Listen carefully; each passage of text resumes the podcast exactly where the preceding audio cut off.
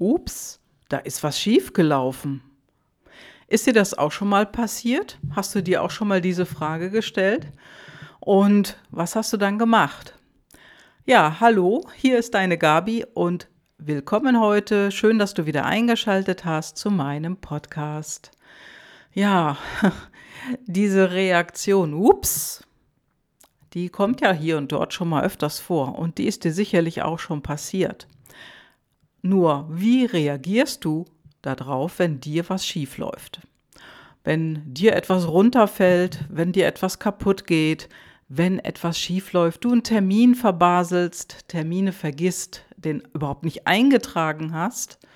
Ja, was ist das? Hm, Jetzt wirst du vielleicht denken, okay, meine Termine, die trage ich immer ein, hübsch in meinen Kalender, in meinen elektronischen, den gleiche ich dann mit meinem Handy oder umgekehrt vom Handy mit meinem Laptop ab. Ja, und was passiert, wenn das mal nicht funktioniert? Ups. Ja, und schon ist es soweit. Schon hast du den Termin nicht vor dem Schirm. Schon ist der Termin, ja, zu spät. Zu spät abgesagt, zu spät Bescheid gesagt, denn letztendlich, das Ups ist immer so, wie wir darauf reagieren. Und wie reagierst du darauf, wenn dir etwas schiefläuft? Jetzt kann das natürlich verschiedene Ursachen haben. Ich sag mal technische Ursachen, wenn hier in deinen elektronischen äh, Geräten etwas nicht funktioniert. Oder bei dir ist es so, dass du den Termin total übersehen hast oder nicht eingetragen hast.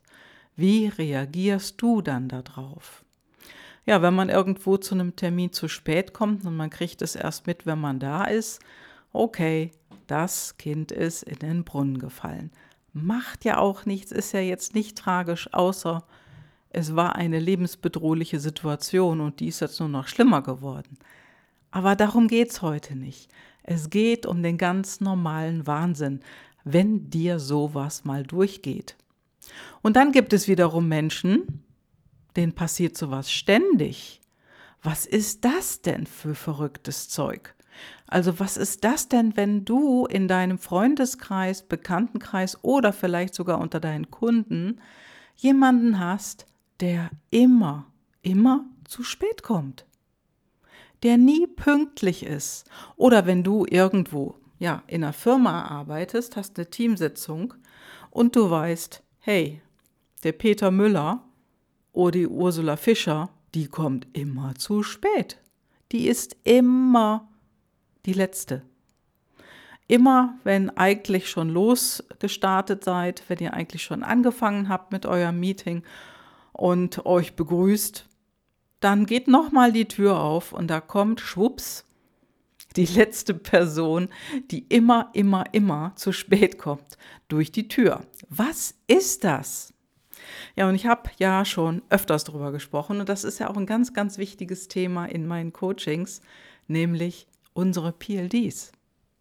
Und von der Überforderung und den technischen Hürden mal ganz abgesehen, bist du jemand, der oft zu spät kommt, der es oft nicht schafft, irgendwo sich nochmal zu melden, hey, ich komme zu spät, hm, bitte warte nicht auf mich oder hey, ich komme zu spät, bitte warte kurz auf mich, das dauert nur noch zehn Minuten.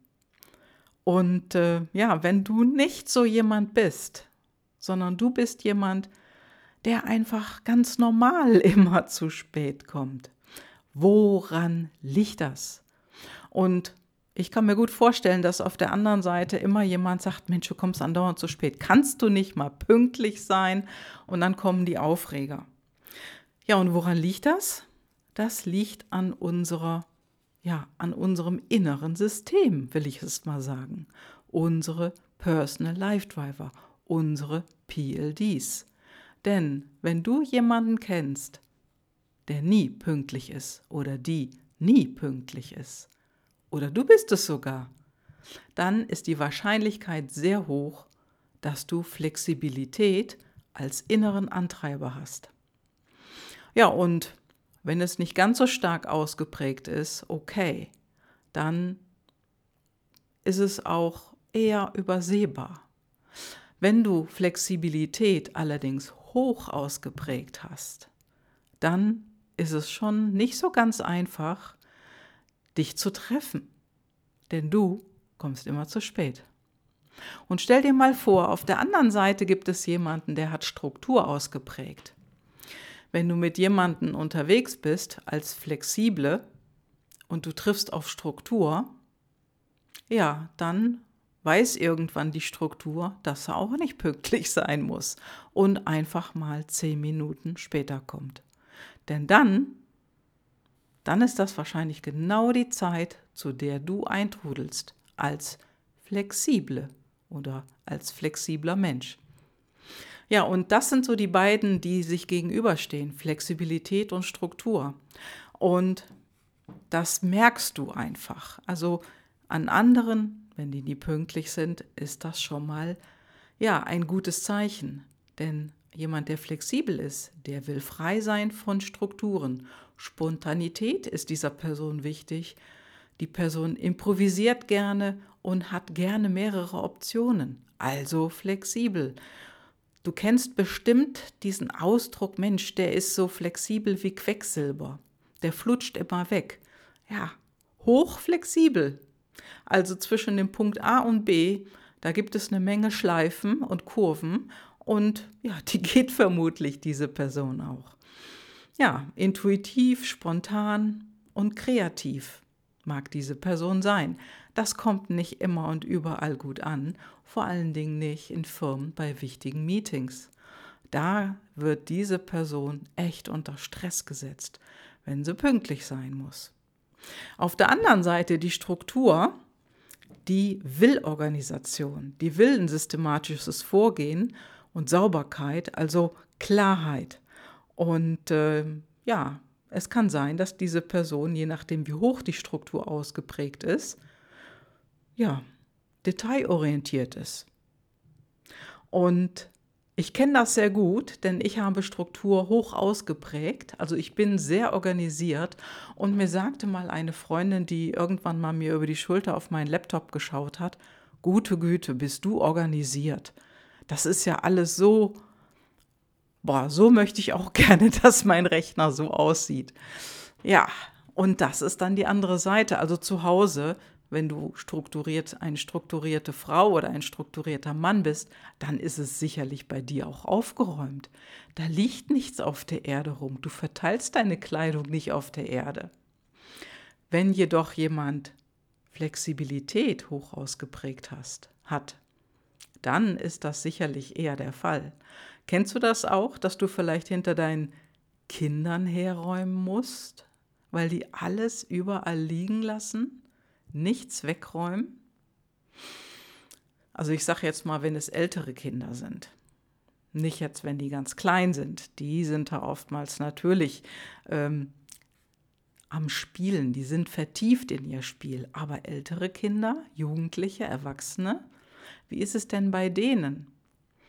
Ja, und kannst du im Business, in der Selbstständigkeit auch flexibel sein? Darfst du das? Ja, das ist eigentlich gar nicht die Frage, ob du es darfst, sondern der Punkt ist, es gibt diese Menschen. Ich habe beispielsweise vor kurzem mit einer Kundin gesprochen, also meine Kundin, die hat Flexibilität in Stufe 1 und da fällt mir das im Gespräch oft auf, dass sie sich die Optionen offen halten will, dass sie sich also nicht festlegen will auf eine Sache oder auf ein bestimmtes Ziel, Mm, also sie ist auch manchmal sehr, also sie ist natürlich sehr flexibel, das ist ganz klar. Und es ist wie leichtes, ja, wie leichtes Quecksilber. Und ähm, wenn jemand so ist, natürlich kann der ein Business haben. Nur der Umgang mit Flexibilität ist in so einem Business, wenn es hoch ausgeprägt ist, nicht ganz ohne. Ja, und wenn du sowas jetzt kennst, was ich aufgezählt habe, die Beispiele, die ich genannt habe, dass dir das bekannt vorkommt, vielleicht von dir selber oder eine Freundin, deine Kinder, Kollegin, Kollege, ganz egal, dann kann das ein möglicher Hinweis sein. Wenn du Bock hast drauf, ähm, darüber mal zu sprechen, dich einfach mal auszutauschen, weißt du, wo du mich findest. Und jetzt wünsche ich dir erstmal eine flexible oder eine strukturierte Woche. Mach es gut und hab viel Spaß. Ciao, ciao, deine Gabi.